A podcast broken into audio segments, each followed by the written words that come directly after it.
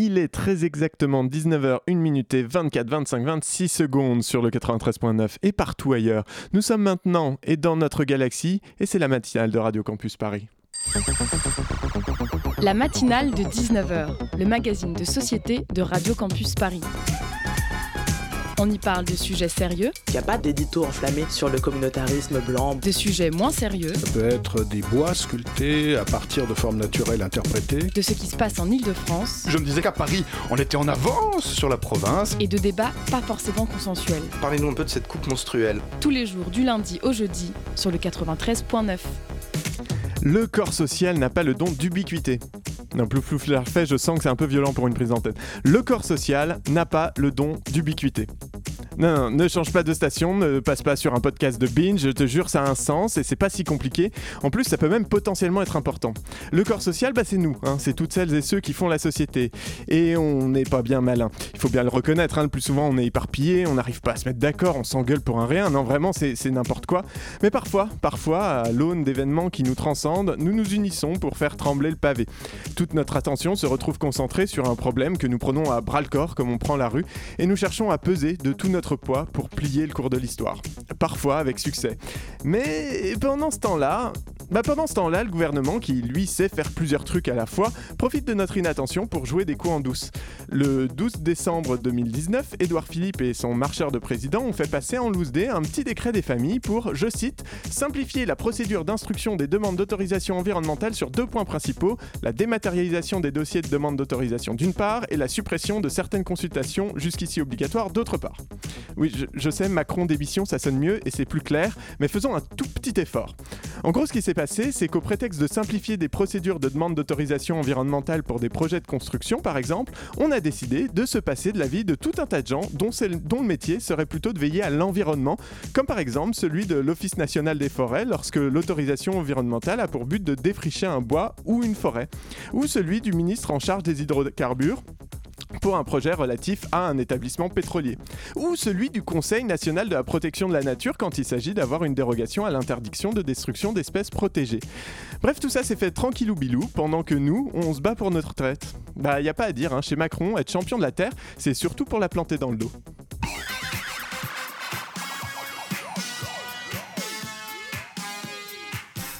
Bonsoir, bonsoir auditrice, tu es sur Radio Campus Paris, c'est la matinale de 19h et je suis Pitoum. Ce soir nous recevons Alexandra Thiers et Sophia Olmos, deux militantes du groupe local de Greenpeace à Paris, alors que l'association a sorti un classement des villes luttant le mieux contre la pollution de l'air le 11 décembre dernier. Nous allons parler avec elles d'écologie et de la bataille pour un air plus sain. Également dans cette merveilleuse émission de reportages, l'un sur le film It Must Be Heaven de Elias Suleiman et une interview de François Lietou, compositeur pour la série Le Bazar de la Charité disponible sur Netflix le 26 décembre. On aura aussi évidemment le Zoom et ça sera avec la compagnie de théâtre Art Me Up. Et tout ça, ben c'est rien que pour toi. En matière de lutte contre la pollution, les grandes villes françaises peuvent mieux faire. C'est la conclusion d'un rapport publié ce mercredi par Greenpeace, le réseau Action Climat et UNICEF France. Les associations ont analysé les politiques mises en place dans les 12 plus grandes agglomérations du territoire, comme la réduction de la place de la voiture, les aides financières à la transition ou encore la santé des enfants. En haut du classement, on trouve Strasbourg, Grenoble et Paris. Paris est en tête euh, parce que, en fait, sur les 17 indicateurs, c'est celle qui a le plus avancé, donc notamment sur la zone à faible émission. Paris a des restrictions de circulation sur les voitures euh, les plus polluantes. Euh, elle a aussi mis en place des aides pour accompagner le changement de véhicule et le changement de mode de transport, à la fois chez les professionnels et chez les particuliers. Et elle a réduit la place de la voiture au profit d'alternatives comme le vélo. Et on écoutait donc Lorelai Limousin, responsable transport au réseau, euh, au réseau, Action Climat. À mes côtés dans le studio, dans le studio, je vais y arriver, c'est un peu dur ce soir, Clément Follet de la rédaction de Radio Campus Paris. Salut Clément. Salut. Ça va? Ça va et toi? Ça va, ça va. Et pour parler avec nous de la pollution de l'air et surtout de la lutte contre cette pollution, Alexandra Thiers et Sophia Olmos, militantes Greenpeace à Paris. Bonsoir à vous deux. Bonsoir. Merci d'être avec nous. Première question pour commencer, euh, pour restituer un peu le, le contexte de, de, cette enquête, euh, est-ce que vous pouvez nous résumer un petit peu ce qu'elle dit et, euh, et, comment elle a été faite? Oui, tout à fait. Alexandra. Euh, bah, merci de nous avoir invités. Euh, concernant l'enquête, euh, elle a été faite du coup avec effectivement le réseau Action Climat et UNICEF France. Le principe de l'enquête, comme ça a été dit, c'est pas un classement des villes les moins polluées ou les plus polluées, puisque sinon Paris ne serait pas en tête. c'est vraiment l'idée, c'est de, de, comparer les 12 plus grandes agglomérations françaises en fonction d'un certain nombre de critères qu'elles ont ou pas mis en place pour réduire la pollution de l'air. Euh, du coup, dans ce classement, euh, il y a un certain nombre de choses, notamment euh, ce qui est mis en place pour les vélos, ce qui va être mis en place, notamment ce qu'on appelle nous la zone à faible émission, qui permet en fait de, de faire sortir un petit peu la voiture de la ville. Et donc, quels sont les résultats, les bons et les mauvais élèves du classement? Alors, ben, Paris est la première ville du classement.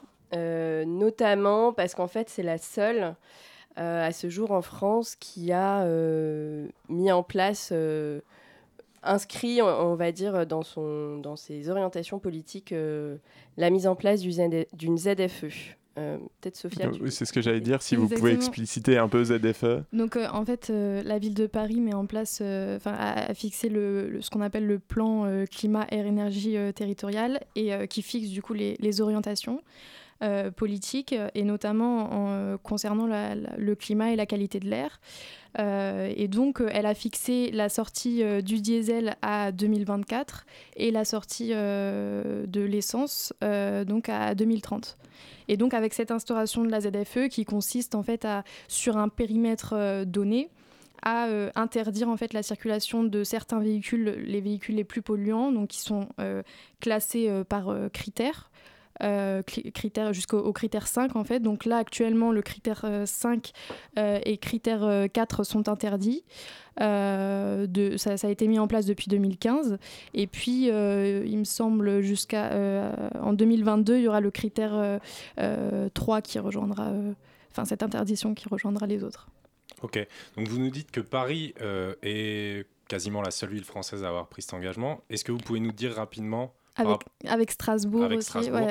Vous pouvez nous dire rapidement, euh, par rapport au, niveau européen, euh, où se situe la France et donc les villes françaises au niveau européen Alexandra. Euh, alors là-dessus, là-dessus, la France est quand même pas très bonne, puisqu'il faut savoir que ce, ce, classement, il se fait dans un contexte où en octobre dernier, la Cour de justice de l'Union européenne a condamné la France. Donc là, l'État français a, à, payer des amendes parce que depuis euh, déjà 2010, il y avait des avertissements sur euh, le fait que les seuils, euh, les seuils recommandés par l'Organisation mondiale de la santé sont régulièrement dépassés. Donc, et, ça, et ça, pour le coup, pour l'intégralité des villes qui sont dans ce classement, c'est le cas. et voilà. Et du coup, la, la, France a été condamnée et ça, suppose d'ailleurs une amende à ce propos. Et euh, du coup, c'est dans ce contexte aussi que euh, l'urgence de faire quelque chose paraît quand même assez euh, évidente.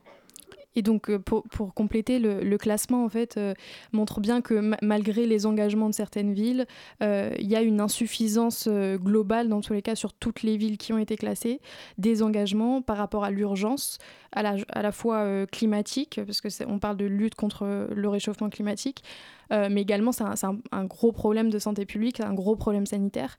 Euh, on parle de, selon euh, les, études, de 48 000 à 67 000 morts prématurées par an en France, dues à la pollution de l'air. D'accord, justement à ce propos, euh, l'UNICEF euh, vous a rejoint dans la rédaction de ce rapport, ce qui n'était pas le cas dans le précédent, et vous avez intégré un nouveau paramètre sur la mobilité euh, propre, enfin les, les, les, paramètres propres à la mobilité et à la santé des enfants. Est-ce que ça rejoint ce problème de santé publique et pourquoi avoir intégré des questions par rapport aux enfants. Exactement. L'UNICEF montre que 3 enfants sur 4 euh, sont euh, exposés euh, à une pollution qui est dangereuse pour la santé. On parle d'aggravation de, de, problèmes respiratoires, d'aggravation de, de l'asthme. Il y a énormément d'actions en justice de citoyens du fait que les, les enfants ont, ont des, des, asthmes qui s'aggravent énormément. On parle de problèmes de, développement intellectuel aussi. Donc, donc ça a des conséquences qui sont graves. Et, et les populations les plus vulnérables sont les enfants. et donc, il y a énormément de choses qui, qui, peuvent se faire. Et je prends l'exemple notamment des, des rues scolaires, qui est un engagement que peuvent prendre les villes, d'où l'importance aussi de, ces municipales, de, de l'échelon des villes. Euh, et Nantes, notamment, euh, est une ville euh, qui, qui peut faire encore des progrès, mais sur ce point-là, elle a mis en place des rues scolaires, ce qui permet de protéger les enfants. Pour, Peut-être pour expliquer ce qu'est la rue scolaire, du coup, exactement. En fait, c'est qu'aux heures d'entrée et sortie des écoles, eh bien, la, la rue, les rues sont fermées aux voitures. Ce qui permet voilà, d'avoir, de ne pas avoir de circulation on peut parler de sécurité, mais, euh, mais voilà, de plus euh, avoir de, pollution dans ces zones-là. Et à Paris, c'est extrêmement. Euh, c'est un enjeu très important, puisque les villes sont autour d'axes, sont autour dans, dans, une. Enfin voilà, autour de. encerclées de, de circulation de voitures, donc encerclées par la pollution, j'ai envie de dire. Donc, On a des retours des, des habitants autour de ces mesures-là, justement. Enfin, je pense aux rues scolaires, notamment, parce qu'effectivement, le les parents qui viennent déposer leurs enfants en voiture euh, devant l'école. Alors moi, je l'ai vécu. Euh, clairement, on venait me déposer euh, devant l'école en voiture. Est-ce qu'on a des retours des, des, utilisateurs, tout, bêtement, des usagers et des citoyens sur la mise en place de ces mesures? Est-ce qu'ils comprennent? Est-ce que ça se passe bien? Est-ce que... alors là, honnêtement, je pense pas qu'on puisse forcément répondre sur les retours des citoyens. Après... Euh, pour l'instant, il n'y a aucune ville qui est retournée en arrière. Chaque fois que ça a été mis en place, euh, c'est quelque chose qui est resté. C'est quelque chose qui reste parce que je pense que la, la, question de la santé des enfants, euh, une fois qu'elle est, en tout cas, une fois qu'elle est comprise et que elle a été mise en lumière, on va dire, en général, c'est difficile d'aller à l'encontre de ça une fois que c'est mis en place, je pense. Oui, et il y a beaucoup de, d'associations de parents d'élèves, etc., qui se, qui se battent aussi pour, euh, qui, qui veulent ce, ces, qui réformes-là. Qui demandent ces mesures-là. Exactement, il y a des mobilisations des parents d'élèves dans des écoles, il y a plusieurs mobilisations qui se sont faites par des, par des associations, par les parents d'élèves, etc. Euh, il y a quelque chose euh, que je trouve assez intéressant dans ce, rapport et dans la démarche. Non seulement il y a effectivement la mise en, avant et euh, de, la suppression, en tout cas de la diminution des véhicules polluants, mais d'une manière générale, c'est aussi essayer de valoriser la diminution du nombre de voitures au global dans les, centres urbains, y compris des voitures dites non polluantes, ce qui est un peu, on sait très bien que c'est pas mhm. c'est pas parce qu'on délocalise la pollution que ça ne pollue plus, mais en tout cas, euh, pour parler de la pollution de l'air, effectivement, le véhicule électrique, lui, euh, euh, pourrait paraître être une solution. Pourquoi cette volonté aussi de valoriser la disparition, c'est un peu fort comme mot, mais en tout cas la limitation des véhicules, des voitures dans l'espace urbain, dans le cadre d'une enquête sur la pollution de l'air. Vous, vous, avez une idée, une euh, bah, c'est aussi qu'en fait, euh, l'idée, c'est de trouver des alternatives euh, qui existent. Et il y, a la question de la pollution, mais aussi la question de la qualité de vie. Et notamment, il y a un certain nombre de. Dans, les mesures qui ont été mises en place dans certaines villes, il y avait aussi de, les mesures de favoriser, ne serait-ce que l'accès à l'idée de pouvoir mieux marcher en ville. en prenant en considération la question du bruit, la question des nuisances, euh, la question effectivement des pistes cyclables, la question aussi de reboiser certains espaces de la ville, parce que c'est aussi un moyen qui permet de diminuer la pollution de l'air. Euh, et du coup, de rendre aussi euh, des parties de la ville plus vivables, entre guillemets. Quoi. Donc il y a cette idée-là aussi. Et il y a un gros axe qui est fait sur le vélo. parce qu'en fait, le... ne serait-ce que créer un espace, créer une route, une voirie, entretenir une voirie, euh, en fait, ça coûte à peu près, euh, j'ai plus le chiffre en tête, mais euh, c'est beaucoup, beaucoup plus important que de créer des pistes cyclables, d'assurer des stationnements pour les vélos, etc. Donc en fait, c'est tout, c'est repenser un petit peu aussi la manière dont pour la ville elle-même, ce sera plus intéressant d'avoir moins de voitures dans le centre-ville, par exemple. D'accord. Et par rapport aux résultats, qu'est-ce qui, selon vous, explique le cercle vertueux qu'engagent certaines villes? Quels sont les éléments qui, font que les équipes municipales en place euh, s'engagent euh, fermement sur des actions euh, Au moins dans le classement, est-ce que ça a été plus lié à des programmes qui ont été enfin, élu en 2014 lors des dernières municipales, ou alors des pressions citoyennes, des actions locales d'associations? Est-ce que vous avez pu détecter un peu des, des éléments comme ça? Oui, je pense qu'on peut parler à la fois des, des mobilisations citoyennes qui sont extrêmement importantes. Euh, donc euh, forcément, ça exerce une pression sur les, responsables politiques. On peut parler voilà, des la condamnation de la France, c'est quand même, euh, depuis, depuis 2010, on parle de, ces dépassements de seuil répétés. et surtout, il y a aussi beaucoup d'études qui se sont développées sur, sur les effets néfastes de cette, de, des composants en fait, de la pollution. Et donc, c'est classé par l'OMS cancérigène de type 1, donc avéré. Donc ça, c'est, ça, devient un, problème qui est de plus en plus euh, mis sur la table euh, et, c'est pour ça que notre objectif, c'est aussi de vraiment en faire l'enjeu euh, principal aussi des municipales et de, de, mettre le, l'enjeu de la, qualité de l'air et de la lutte contre la pollution de l'air, un, enjeu politique essentiel dans, dans, pour, pour les villes en fait. Vous trouvez que c'est pas le cas actuellement? Euh, bah non, clairement, euh, le classement. on va pas dire le contraire. Mais euh, non, après, on... le classement a, été quand même fait dans la mesure où on essaye de. On a valorisé les villes qui font des choses. C'est ce que j'allais dire, parce qu'en voyant le classement, alors comme il est présenté clairement en plus, les premiers, c'est les premiers. Ils sont en vert, il y a des petits smileys partout. Il n'y a pas grand chose. Si on regarde juste ça, on se dit, c'est top. Je suis content de bah, vivre à Paris. non, mais du coup, c'était pas de. Justement, c'était plutôt de, de, de montrer qu'il y a des choses qui sont possibles aussi. Euh, qu'on peut avoir une influence, euh, en tout cas, même sur les questions. Euh, d'urgence climatique, il y, a des, il y, a des choses qui peuvent se faire au niveau local et, et c'est intéressant de favoriser les, les, les, villes qui font des choses. Donc c'était aussi l'idée. mais derrière, évidemment, il faut aller un peu plus loin et, et, et, voir ce qui est encore possible. Donc du coup, celles celles qui ont mis en place ces choses-là, l'intérêt, c'est de les valoriser quand même. On continue de parler de la lutte contre la pollution de l'air avec vous tout de suite après une petite pause musicale.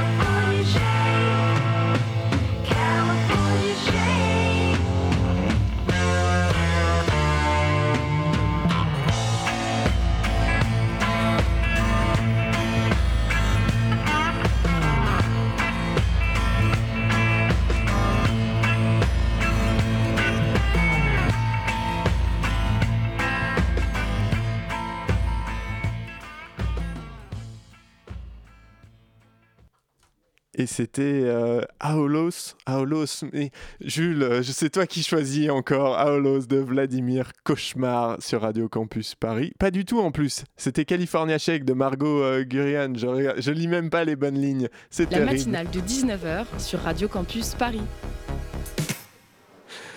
Merci Antonin de me rappeler à l'ordre. Nous sommes toujours euh, dans, dans, la matinale de 19h avec euh, Alexandra et Sophia. Sophia? Exactement. ce, moment, ce moment de blanc.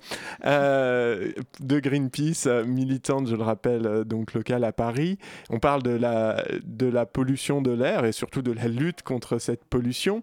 Le rapport que Greenpeace, euh, avec euh, l'UNICEF et le réseau Action Climat, euh, a, sorti, arrive au tout début de la campagne des municipales, notamment dans ces grandes villes où, pour beaucoup, on sait qu'il y a plusieurs candidats, et candidates déjà désignés, déjà, déjà prononcés. Comment vous imaginez la suite où vous avez envie de voir la suite se passer au niveau de cette campagne euh, locale à chaque fois, notamment sur Paris, hein, puisque euh, vous êtes, euh, vous, du réseau parisien, et puis nous, nous aussi, on est parisiens. Donc, alors peut-être d'abord plus généralement, avant d'entrer dans le détail, le, le, principal enjeu qu'on va avoir aujourd'hui, c'est maintenant, c'est s'assurer que les candidats se positionnent sur cette question.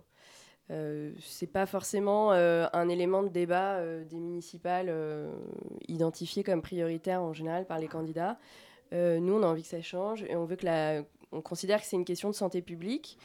C'est une question sur laquelle ils peuvent agir. Donc du coup, on va faire en sorte au maximum qu'ils se mobilisent, le faire savoir et le, faire avec le plus de citoyens possible. Euh, et d'ailleurs, euh, on a déjà commencé, en, euh, on a commencé à solliciter, les groupes locaux parisiens ont commencé à solliciter les candidats. on est en train d'envoyer des, courriers avec un certain nombre de demandes, notamment auprès d'eux. Alors justement, vous attendez quoi concrètement comme mesure des candidats parisiens?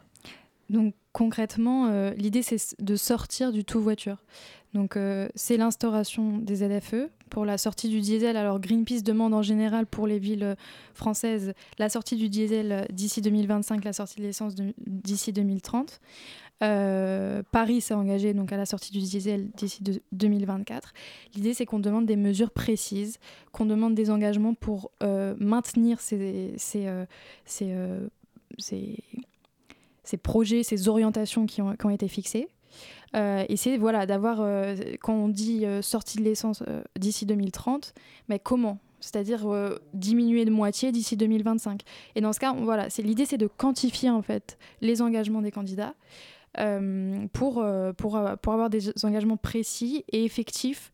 voilà. et donc, c'est sortir du tout voiture. c'est du coup proposer des alternatives. Et donc, c'est développer les transports en commun, euh, développer la fréquence, développer euh, les lignes. Euh, enfin, quand on prend des exemples même en, Europe, à Cracovie par exemple, on a des bus toutes les trois minutes et on a des bus qui sont gratuits. Donc voilà, on demande aussi des mesures de tarification solidaire, par exemple, voire de gratuité. et puis développement, évidemment, des pistes cyclables, des stationnements cyclables parallèlement une réduction des stationnements de voitures, euh, une réduction euh, de la vitesse euh, autorisée pour les voitures. Par exemple, Rennes a généralisé les 30 km/h. Donc voilà, c'est une mesure qui est possible, qui est faite dans certaines villes. Et pareil, donc par rapport aux populations vulnérables, comme les enfants par exemple, des dispositifs mis en place spécifiquement pour protéger ces populations. D'accord. Et est-ce que vous envisagez, par exemple, à Paris, de publier, je sais pas, une analyse des, des différents programmes des candidats? Alors, euh, à Paris, euh, donc dans, un premier temps, là, on, sollicite formellement les candidats. Hein, on les invite à, nous, à nous faire des retours. Euh, on, les, on, leur, on, identifie d'ores et déjà que ces retours, de toute façon, nous les rendrons publics d'une manière ou d'une autre. et après, pendant le, reste du temps, on a aussi tout un on, a aussi envie de sensibiliser les citoyens à cette question pour que même euh, qui seront amenés à voter ou pas, mais pour tel ou tel candidat, aient bien ça en tête. Donc ça va être surtout toute cette partie de sensibilisation et mobilisation. Et oui, on prévoit notamment un moment en amont, juste avant le début de, la semaine d'avant les élections. normalement, on aura un temps fort dans lequel on fera voir on verra encore de quelle manière on fera voir ce sur quoi les, candidats se sont engagés ou ne se sont pas engagés. Donc oui, nous le prévoyons. Après, sous quelle forme, je ne peux pas encore le dire. Mais c'est bien l'idée, oui. Euh, puisqu'on est sur, euh, sur la partie vraiment euh, politique et réponse politique, est-ce que dans le classement, vous avez évalué ou en tout cas constaté une différence dans les intentions de ces différentes municipalités en fonction de leur orientation politique Ou est-ce que finalement, c'est pas aussi lié que, qu'on pourrait peut-être l'imaginer? Alors, on n'a pas du tout analysé euh, le lien qu'il pourrait y avoir entre l'orientation politique euh, et les mesures mises en place, euh, parce que on a vraiment mis ça sous l'angle santé publique. donc, à ce niveau-là, on n'a pas du tout fait de, on n'a pas du tout fait cette analyse-là. On est vraiment sur sur un élément beaucoup plus large et sachant qu'en plus euh, l'étude, enfin l'analyse qui a été faite, euh, elle était sur la base des engagements qui ont été pris durant le dernier mandat, donc les cinq dernières années. Euh, mais on sait très bien que la plupart des villes héritent de, de, programmes, programmes ou d'enjeux qui sont beaucoup plus anciens que sur cinq ans. Donc là, on s'est basé sur un dernier mandat mais c'est plutôt, c'était plutôt d'identifier ce qui est mis en place et, dans, dans, ce cadre-là. Et donc, du coup, non, on n'a pas fait cette analyse et ce comparatif. L'idée, c'est vraiment de comparer les engagements des villes et de dire, voilà, il y a certaines villes qui ont pris leurs responsabilités, qui ont pris certains engagements qui sont essentiels pour lutter contre la pollution de l'air, et d'autres qui l'ont moins fait. Il y a eu des réponses euh, politiques déjà à cette publication qui a... Alors, elle est récente, entre guillemets, hein, ça fait huit jours, mais en général, euh, quand euh, les politiques veulent parler sur un sujet, ils attendent pas huit jours, donc... Euh, alors, j'ai pas le détail parce que, à ma connaissance, euh, pas sur Paris pour l'instant. Euh, en revanche, on est en contact du coup. Hein, il y a un certain nombre du coup, toutes les villes, toutes les villes qui sont dans le classement sont dans la même démarche hein, que ce qu'on fait à Paris. et je sais qu'il y a eu quelques retours déjà. Je les ai pas forcément en tête, mais je pense que nos camarades vont les, mais ça vont les faire savoir. C'est pas, euh, c'est pas passé inaperçu. C'est pas passé complètement inaperçu, notamment dans les villes, euh, certaines villes qui n'ont pas été très bien classées. Euh, il y a certaines villes du sud, notamment par exemple à Nice ou à Marseille. Qui, voilà, ça, ça a un peu, forcément, ça a, eu, ça a eu un peu un effet. les gens en parlent, quoi, parce qu'ils sont, on n'est jamais très content de se voir en bas du classement. donc je sais que là, il y a des réactions, il y a quelques réactions quand même. Vous qui êtes, euh, qui êtes militante, du coup, euh, comment, euh, comment on fait aujourd'hui si on décide, dans le cadre bah, notamment, alors par exemple, de cette période qui va être un peu forte politiquement, pour, pour s'engager Qu'est-ce qu'on qu'est-ce qu'on peut faire pour essayer de soutenir cette action en se disant, ben, en fait, oui, j'aimerais bien respirer un air un peu plus pur. Est-ce qu'on a des moyens individuellement d'agir pour faire bouger les lignes? Je pense que ce qui est important, déjà, c'est l'information. Et c'est aussi l'objectif de ce classement, c'est aussi l'objectif de cette campagne euh, pour les municipales, c'est d'informer. C'est le droit à l'information, en fait, de chaque citoyen, de savoir, en fait, les, enjeux de la pollution de l'air, euh, les politiques qui sont mises en place, les politiques qui peuvent être mises en place pour lutter euh, contre cela. donc voilà, c'est l'idée de tout le monde peut, peut s'informer ou doit s'informer aussi, mais a le, droit en tout cas de s'informer pour euh, euh, connaître euh, la situation. Quoi. Oui. Et s'informer par alors ne serait-ce que par exemple le rapport là il est il est public on est d'accord tout le monde peut, peut y accéder c'est pas tout à fait oui bah, il y, y, a un site hein, le site internet de Greenpeace France dessus vous avez les rapports de Greenpeace et donc euh, celui-là a fait la une du site euh, l'année dernière, enfin la semaine dernière, pardon. Euh, l'année dernière aussi, mais c'était celui de l'année passée du coup. Mais... Voilà, on revient un peu. donc du coup, effectivement, il y a énormément de ressources sur le site de Greenpeace France. Et après, si vous voulez des informations aussi plus locales sur Paris, il y a notamment il y a une page Facebook des groupes locaux de Greenpeace Paris qui vont régulièrement aussi faire euh, faire suivre les, actions qui peuvent se faire à Paris et notamment euh, sur des, des, temps aussi de, de, sensibilisation. Euh, on invite les citoyens qui souhaitent se joindre à nous et notamment par exemple Il faut savoir que pendant la période des, des, municipales qui a relativement pas encore trop démarré, il y a quand même un certain nombre de, de meetings publics, de, de, de, temps où les candidats demandent, parlent avec les citoyens. Ça peut être des moments où les citoyens peuvent s'emparer de certain nombre de, de questions qu'on a posées dans, dans l'analyse et leur demander, par exemple, plus il y aura des gens qui leur poseront cette question, plus ils vont commencer à se pencher sur le problème. Au niveau des groupes locaux, euh, quel, euh, quel, type euh, d'action Parce que Greenpeace est aussi un peu connu pour ses actions coup de poing évidemment, mais euh, au, niveau, au niveau local, euh, vous en tant que militant locaux, euh, enfin local, militante locale, pardon, vous avez quel type d'action par exemple auquel des, des, auditeurs, auditrices pourraient éventuellement se joindre s'ils sont décidés Est-ce que vous avez un exemple de ce qui s'est fait par le passé déjà? Ce qui se fera, évidemment, je sais bien que vous ne pouvez pas en parler, mais Euh,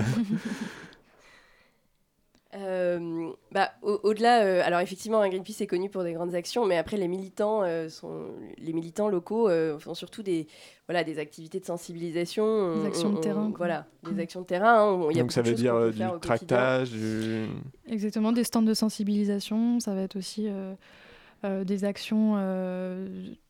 Enfin, on participe à des marches, on organise aussi des marches. Ça va être des actions en ville, ponctuelles dont, vous aurez connaissance, bien, entendu. Hein. oui, oui, tout à fait. On en, fait, on réfléchit, euh, on, réfléchit avec les autres militants euh, à comment sensibiliser. Alors parfois, on a des idées. Euh, voilà, plus, plus, plus drôles que d'autres, ça dépend. On, a des, parfois même des déguisements, on aime bien aussi. Euh, mais donc euh, oui, oui, il y a, y, a, des choses euh, qui, il y a des choses qui s'organisent et effectivement, oui, le, ça, paraît basique, hein, mais tout ce qui est, tout ce qui est tracté, affiché c'est toujours utile. Hein, je crois que plus on est nombreux à le faire, plus ce sera visible.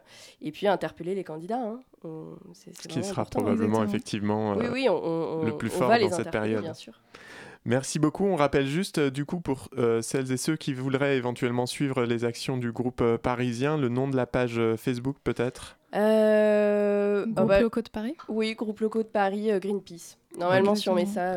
pour sur Facebook, on tombe dessus, et puis le site, donc greenpeace.com. Greenpeace.fr. .fr, il y a un .fr, pardon. Pour compléter, évidemment, on peut, on peut agir chacun dans, dans nos comportements individuels, parce que, pour rappeler un dernier chiffre, euh, très rapidement. Très rapidement, pardon. En Ile-de-France, donc il y a 41,5% des trajets domicile-travail qui sont en voiture individuelle. Et il y a la possibilité de faire des voitures partagées, d'utiliser plus les transports en commun, etc. Donc dans nos vies, on peut aussi faire des choses et puis bien sûr agir euh, euh, en collectif pour que les responsables politiques agissent face à l'urgence. Et ce sera le mot de la fin. Merci beaucoup Alexandra Thiers et Sophia Olmos d'avoir été avec nous ce soir.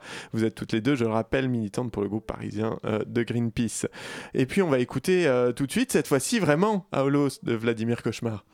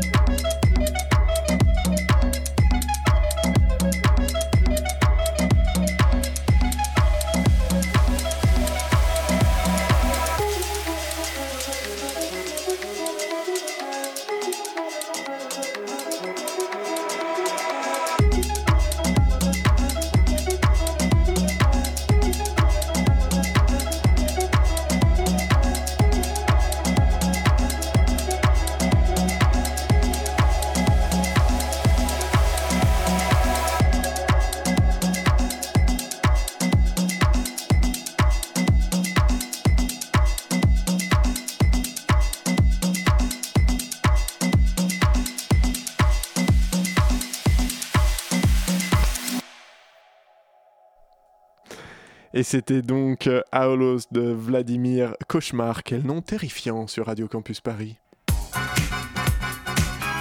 La matinale de 19h. Du lundi au jeudi sur Radio Campus Paris. La matinale continue et nous sommes allés parler à François Lietou, compositeur de musique pour le cinéma et la télévision, pour la série Le Bazar de la Charité, réalisée par Alexandre Laurent pour TF1 et produite par Netflix, il fait se télescoper l'univers étouffant du Paris de la fin du 19e siècle avec des synthétiseurs et autres drones électroniques dignes de la bande originale de Vangelis pour Blade Runner, une référence avouée. François Lietou évoque également le quotidien d'un compositeur pour le cinéma et les séries, un reportage de Louis-Pierre Lacouture.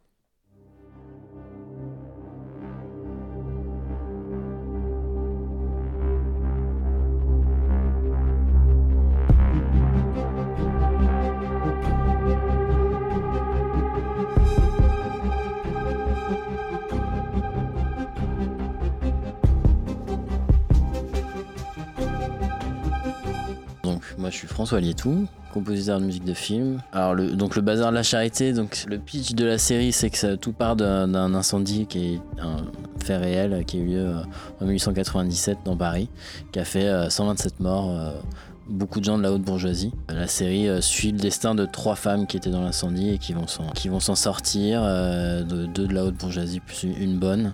C'est le début d'une histoire très romanesque pour ces trois personnages et ça parle beaucoup de thèmes, euh, du thème de l'émancipation de la femme et c'est des thèmes qui font beaucoup écho à des questionnements actuels en 2019.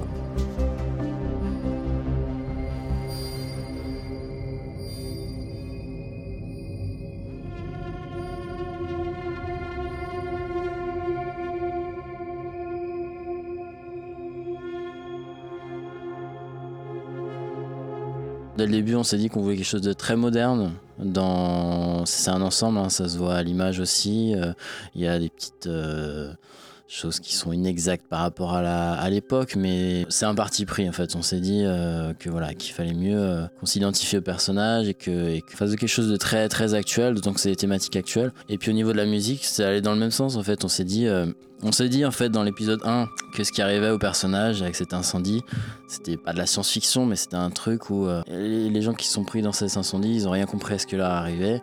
Ça arrivé très très vite et ils sont arrivés dans un état de désolation qui fait que nous on avait envie d'avoir ce moment un peu euh, très dramatique, suspendu, un peu hors du temps et voilà, et que ça nous rappelait un peu certains films de, de science-fiction aussi quoi.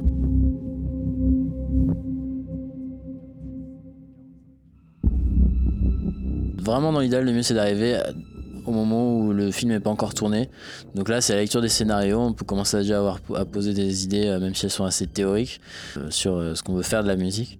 Après, ça veut pas dire que ça va forcément être ça à la fin, parce qu'il y a quand même la réalité du, du film, la manière dont c'est tourné, la manière dont c'est monté. Donc ouais, moi je lis quasiment tout le temps les scénarios. Et après, le gros du travail, c'est quand même plutôt quand, quand, le montage est en train de se faire et que parce que les monteurs ont besoin de musique. D'un autre côté, moi, j'ai besoin du montage pour m'inspirer de leur rythme. J'ai eu la chance de moi de déménager mon studio dans les studios de post-production, donc euh, d'être en contact avec les monteurs, avec les monteurs son, avec le mixeur. Euh, voilà, j'ai aussi même croisé beaucoup les comédiens quand ils venaient faire leur euh, post-synchro. j'ai un rapport très très proche aussi même avec la productrice qui, qui, s'intéresse vraiment de près à la musique. Mais bon, la base effectivement du taf, c'est quand même être dans le studio avec le film, regarder le film et puis après essayer de charger qu'est-ce que ça inspire et puis c'est vrai qu'il faut aimer être, être seul et composer seul parce que c'est quand ce qui se passe la plupart du temps. Bah, forcément, plus il y a de. Enfin, c'est-à-dire qu'il n'y a jamais eu autant de créations euh, audiovisuelles que maintenant. Hein. Il n'y a jamais eu autant de films, il n'y a jamais eu autant de séries. Donc, forcément, bah, on fait appel à plus de gens, donc il y a de plus en plus de diversité aussi. Euh, c'est mieux pour tout le monde. Il y a des tels enjeux maintenant économiques sur les séries qu'on retrouve les mêmes problématiques pour les films, pour les longs métrages.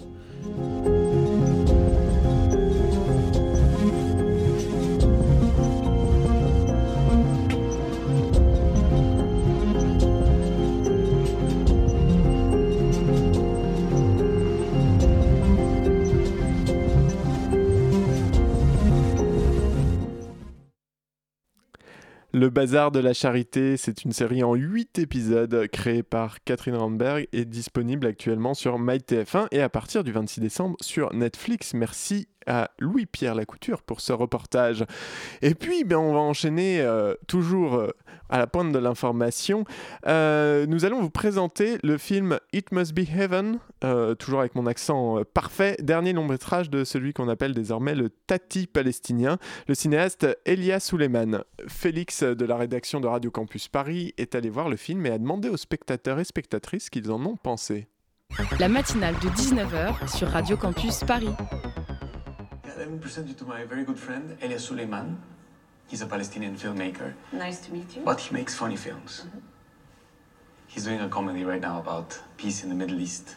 That's funny already. Après 7 jours à la Havane en 2012, It Must Be Heaven est le dernier film du cinéaste palestinien Elia Suleiman. Nominé pour la Palme d'Or et auréolé de la mention spéciale du jury en mai à Cannes, le film est sorti en salle le 4 décembre. Incarnant lui-même le personnage principal de son film, Elia Suleiman met en scène son exil de Palestine vers Paris et New York. Bien que le sujet pourrait présager d'un film sérieux et engagé, les spectateurs ont en réalité pu apprécier un film drôle, absurde et poétique, comme Bruno, tout juste sorti de la salle de projection. Il y a, de la poésie, il y a des vides, c'est super ces vides. Ces silences, c'est super. Ouais, ça m'a plu. Le film demeure toutefois critique sur la Palestine, la religion, la nature humaine ou bien sur les dérives de la société occidentale, comme la militarisation de l'espace public. Une critique subtile et métaphorique, à l'image de son jardin en Palestine, qu'Elia Suleiman regarde passivement se faire piller par son voisin. Suleiman joue un personnage mutique et observateur, tantôt effrayé, déconcerté et curieux, qui fait écho aux comiques du cinéma muet, comme le fait remarquer Lucille. Bah écoutez, moi j'aime bien parce que ça me rappelle un peu euh, Tati, un peu euh, Monsieur Hulot là, qui contemple euh, la société avec tous ces, ces, aspects un peu surréalistes. Bon, je me suis régalée. Le film offre peu de dialogue et une succession de séquences au rythme plutôt lent, ce qui a pu surprendre des spectateurs habitués à des films plus orthodoxes. On a trouvé ça très original, euh, peut-être au niveau du rythme un peu lent, qui est une vision originale aussi de la France, avec euh, les policiers, le SAMU, et des choses assez étonnantes qu'on c'est pas forcément notre vision de voir notre propre pays. Donc ça c'était aussi c'est un peu stéréotypé, on va dire, sa vision de Paris parfois. Mhm. et des femmes on dirait en fait un, défilé de mode. Mais c'est amusant. C'est un peu un Buster Keaton, en fait, comme il parle jamais. Il y a un peu un humour. Euh, comme, ça un petit peu et assez et pas mal de poésie. Hein. Oui, oui, oui. oui.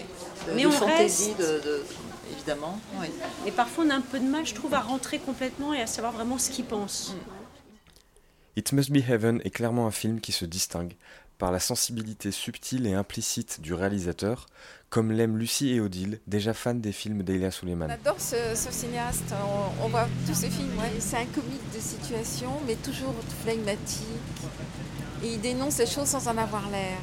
On apprécie aussi la qualité des plans d'un Paris vide qui s'offre tel un théâtre nu auquel on est peu habitué? Théâtre dans lequel évolue Elia Suleiman à la manière d'un Tati ou d'un Chaplin. Cinéaste palestinien, son œuvre aurait pu être l'objet de toutes les crispations, elle se révèle en fait être tout son contraire, faisant ainsi avec poésie la part belle au pouvoir universel de la dérision.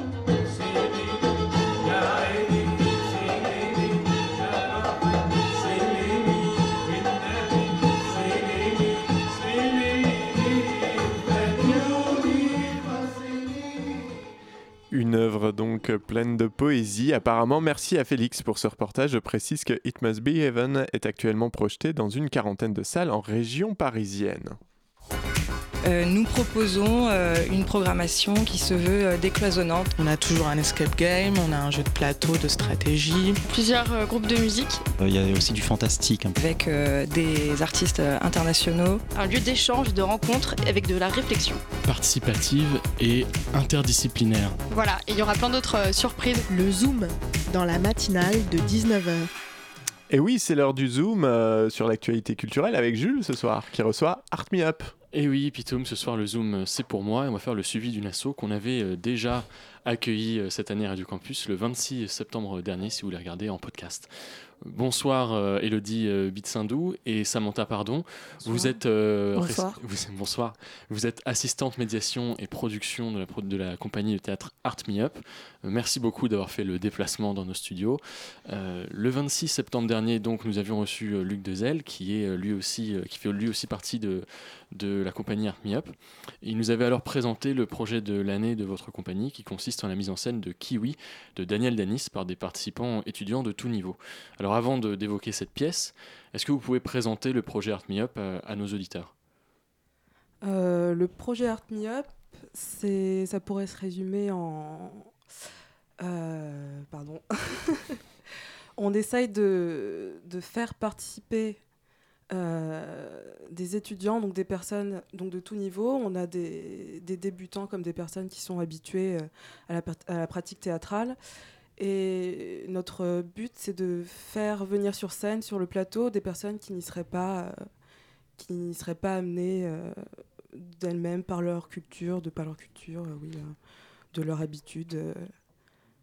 Alors, le but, ce serait de faire deux créations, la création d'une performance et d'une pièce. Et ces deux objets-là créeraient, font, sont notre projet. Voilà, je sais pas pourquoi ce choix de vous focaliser sur des étudiants alors? Euh, bonne question. Je pense que c'est parce que le milieu étudiant est un, un, milieu où justement on peut rencontrer des gens de mm. toutes cultures, euh, euh, plus par nature, plus que dans d'autres endroits, parce qu'il y a des étudiants étrangers, mm. parce qu'il y a des gens qui viennent de d'autres villes pour étudier à Paris, et que du coup on peut rassembler et faire un melting pot de, de parcours divers et de cultures diverses. On a, entendu dans le, on a entendu dans le jingle tout à l'heure euh, les deux mots forts du projet Art Me Up qui sont tirés de cette interview euh, qu'on avait fait le 26 septembre dernier, participatif et interdisciplinaire. Est-ce que vous êtes d'accord avec ce choix de mots pour euh, décrire ce que vous faites avec Art Me Up? Bah oui, oui, on est assez d'accord. Participatif, donc avec les participants étudiants qui participent à toutes, euh, toutes les phases de la création. Parce que ce sont eux qui font le contenu en fait. C'est ça, c'est ça. C'est pas comme dans certaines pièces participatives euh, euh, où on peut en avoir l'habitude, où les, les participants contribuent au, à la mise en scène donc sur le plateau, donc jouent des, des personnages, mais sur un, un, texte qui est déjà écrit. Là, ils participent à l'écriture, à la dramaturgie. Euh, sur scène, ils forment un, euh, un chœur donc parlé euh, et en mouvement. C'est pour ça qu'on dit interdisciplinaire aussi. Pour ça qu'on dit interdisciplinaire, voilà, parce qu'il y a du mouvement, il y a de, de l'écriture, il y a un travail sur le son à partir de des voix et des, des gestes des participants, des gestes, des sons que, peuvent produire leurs gestes. Mais alors, vous dites, vous dites écriture, ça, ça, veut dire que la, la pièce de Daniel Danis va être réécrite? Euh, la pièce va pas être réécrite, mais la pièce normalement est faite pour deux participants, euh, pour deux pardon, euh, pour deux comédiens, et nous on va rajouter les participants qui feront un chœur comme dans le théâtre grec qui viendra sonner le, destin des deux comédiens. Et autour de ça, on est en train de créer là vraiment de A à Z une performance, c'est ce que Samantha disait, une performance qui là est issue entièrement des propositions. Et c'est là où se situe l'écriture et c'est là où se situe vraiment le travail d'écriture. Alors pour resituer aussi, euh, encore une fois, vous pouvez écouter l'émission en podcast qui parle un peu plus en détail de, de Kiwi. Euh, Kiwi, c'est une pièce de Daniel Danis qui parle euh, de déterminisme et de libre arbitre. C'est l'histoire d'une petite orpheline qui vit dans un bidonville et qui rencontre une communauté d'enfants des rues, alors que la ville essaie de se débarrasser justement de cette communauté. Est-ce que vous pensez que le thème de cette pièce permet aux étudiants de de participer à la mise en scène de la pièce et comment est-ce que comment est-ce que vous vous arrangez pour que pour adapter cette histoire à, votre travail avec Art Me Up? Samantha?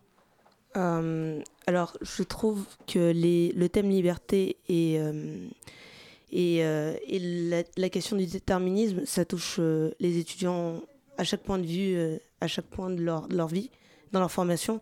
Et la réflexion ah, Pour faire simple, je pense que ça les touche même au-delà de la pièce, de parler d'enfants des rues. C'est vraiment une question de destinée, de savoir son chemin personnel. Vous pensez que l'histoire de, de, Luc Dezel de, de, Daniel Danis, excusez-moi, parle aux, étudiants C'est ça, on peut, se on peut se retrouver, même si c'est pas complètement soi, il y a, y a, des points d'accroche et c'est ce qu'on retrouve justement dans la performance. Cette histoire, c'est le point de départ, mais à partir de ça, on, on voit aussi l'histoire personnelle de chacun de nos participants qui, se, qui est dans la création et dans les textes justement qu'ils proposent. D'accord. Il y a euh, des allers-retours en fait euh, entre le, les thèmes de la pièce et on vient tirer des fils pour euh, trouver des choses et faire euh, sortir des choses, faire dire des choses aux participants sur leur propre euh, parcours en rapport avec l'histoire du coup. On avait évoqué le fait, il y a quelques mois, le fait que vous organisiez un tour des facs avec le mm. dispositif Acte Fac de la Sorbonne Nouvelle pour rechercher la participation d'étudiants dans, dans, tous ces établissements. la grosse information aujourd'hui, c'est que vous lancez un week-end de rencontres. Donc ça veut dire que vous sortez des facs pour recruter, vous changez de processus? Euh, oui, on peut dire ça. On va quand même relancer euh, l'appel à participation sur toutes les facultés euh, hum, qu'on avait déjà mobilisées au premier appel à participation. Mais ce sera sur un nouvel espace, pas nécessairement dans les facultés où on avait lancé l'appel à, participation. Voilà. ce sera aux étudiants de venir à nous pour nous rencontrer et pour choisir pour euh, voir notre processus de création et décider s'ils veulent nous rejoindre ensuite pour les répétitions euh, tout pour le deuxième semestre du coup. Merci Elodie et Samantha d'avoir répondu à nos questions. Je rappelle que Heart Me Up euh, recrute donc pour une pièce qui sera jouée à partir du 28 février. Vous pouvez trouver plus d'informations sur le site compagnie-artmeup.com. Merci, merci beaucoup, Jules. Tandis que pointe déjà à l'horizon de tes, AirPods, pardon, les funestes notes qui annoncent le trépas de cette matinale. Ne la pleure pas, elle a eu une belle vie et elle ne meurt ce soir que pour mieux ressusciter demain. Et ne la rate pas demain, car demain ce sera la dernière matinale de l'année avec une table ronde sur la précarité étudiante. Et ça sera vachement bien. En attendant, hélas, mille fois hélas, comme disait le poète, pour moi c'est terminé, juste pour 2019. Hein, je reviens bien sûr t'agacer les esgourdes dès l'année prochaine. Ne me reste toutefois le reste toutefois pardon, le temps de remercier celles et ceux qui, artisans de l'ombre, œuvrent chaque jour avec amour autant qu'avec leurs mots pour accoucher parfois dans la douleur de ces émissions quotidiennes. Clément, Félix et Louis, à qui tu dois la matinale de ce soir. N'oublie pas bien sûr de remercier nos invités, Alexandra Thiers et Sophia Olmos de Greenpeace et euh, nos deux participantes de Art Me Up que vous venez d'entendre. Un grand bravo évidemment à ce trublion de Jules à la coordination qui se hipsterise. Hein. Un, jour il est en casquette, un jour en bonnet dans le studio, on sait pas trop. Et je ne serai jamais en onde sans la dextérité inimitable d'Antonin, notre réalisateur. Tu pourras évidemment retrouver cette émission en podcast sur radiocampusparis.org. Reste euh, à l'antenne car euh, après il y, a, il y a une émission. C'est euh, Extérieur Nuit, je crois. Et on, on l'écoutera. C'est la matinale sur Radio Campus Paris. Ciao Bella. Ciao.